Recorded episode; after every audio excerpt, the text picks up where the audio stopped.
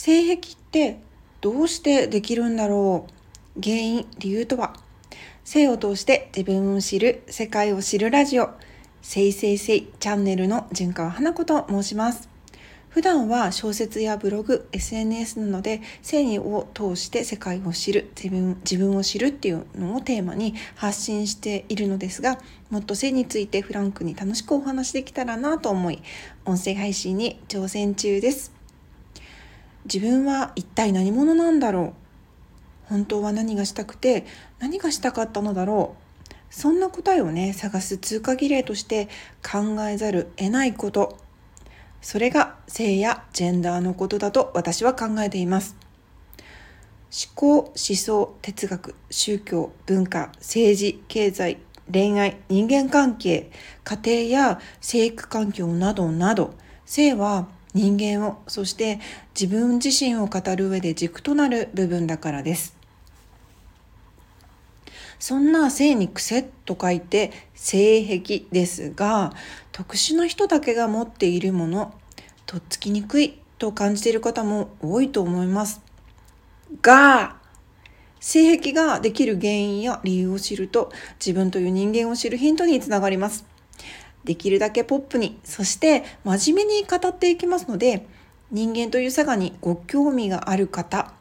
恋愛、人間関係、人生について一度でも悩んだことがある方に、ぜひ最後までね、聞いていただければ嬉しい。まずはじめに、性癖とはということで話していこうと思う。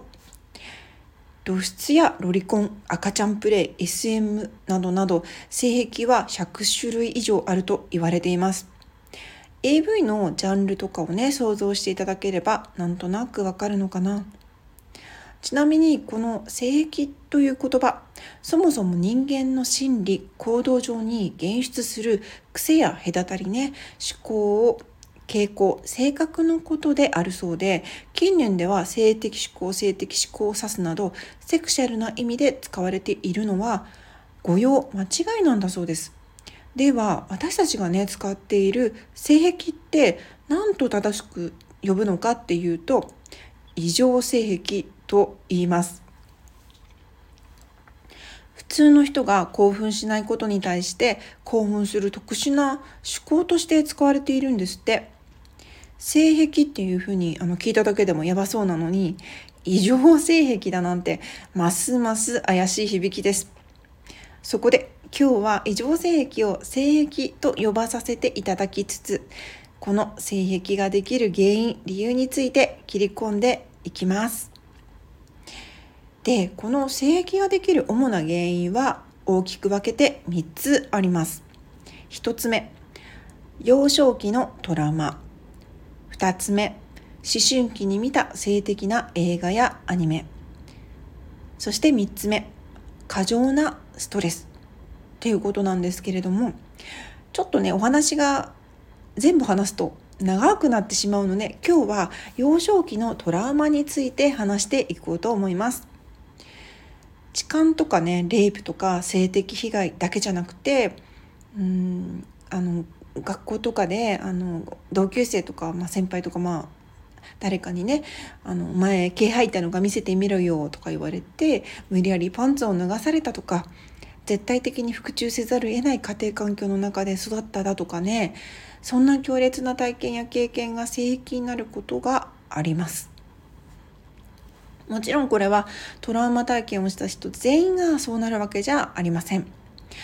しかしあのトラウマになるほどの経験をしたんだから同じ経験はしたくないですよね。それなのにトラウマが正規になってしまう人がいるっていうことはどういうことなのでしょうか？このトラウマが正規になるメカニズムについてあのとあるね AV 女優さんのあの例を出させていただきつつあの説明していこうと思います。えー、っていうのはね私あの以前幼少期に大人の男性にいたずらされたっていう過去がある AV 女優さんの本を読んだことがあるんですけど彼女のプロフィールを読んで思わずうなってしまったんですね。だって彼女の好きな男性のタイプとかあのシチュエーションはっていうねあの Q&A みたいなのが書いてあったんですけどその質問に対してその女優さんが大人の男性に無理やりハートみたいな感じで書いて答えていたのを読んでしまったからなんです。これってあの幼少期に大人の男性にいたずらされた過去が性癖いや癒しを癒しとか快楽になっているパターンじゃないかっていうふうに私はこの彼女のことをこの彼女のこの発言が気になりすぎてその後あの作品をね見たことがあるんですけどもその中でその AV 女優さんは何度も何度も「ごめんなさい」って叫びながら絶頂するんです。絶頂するんです。2回言っちゃったけど。もちろんねあれは演技なのかもしれないんです。もちろん AV 女優さんなんですから演技かもしれない。でも彼女の過去の傷を知っているだけに作品の中で彼女が繰り広げる行為がもうねあの自虐や自殺行為なんか自傷行為にしか見えなくってそしてそんな彼女の姿を見て新しいトラウマを生む視聴者がいることでしょうしそこからまた性域が生まれることを考えると複雑な気持ちになりました。でもこの性癖って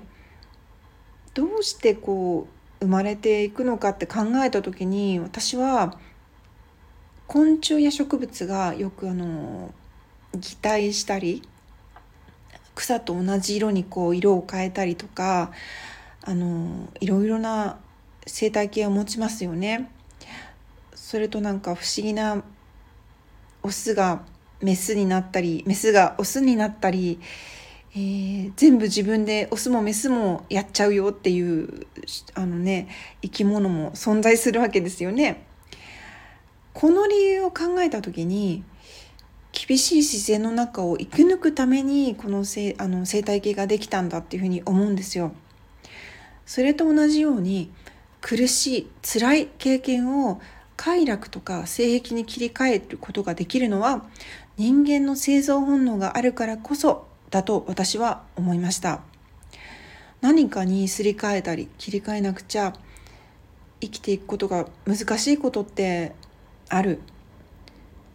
先ほど例に挙げた女優さんのように自分の辛かった苦しかった経験を快楽に切り替えるのも一つの生存戦略なのだと思います。次回は性癖が作られる理由の2番目。思春期に見た性的な映画やアニメが原因についてお話ししていこうと思います。自分をあなたを語る上で欠かせない性ジェンダーのお話。一人でも多くの方と安心して性について語れる日を夢見てまたね今月もお話し会する予定ですえーとね、今週末に行われます土曜日3月の25日の11時からです。もしあのご興味ある方はぜひぜひ私の名のリンクも貼り付けておきますので、えー、見てみてください。自分の行動次第で人生も世界も社会も変わるはずだからあなたの性はあなたの個性ここまで聞いていただきありがとうございます。純川花子でした。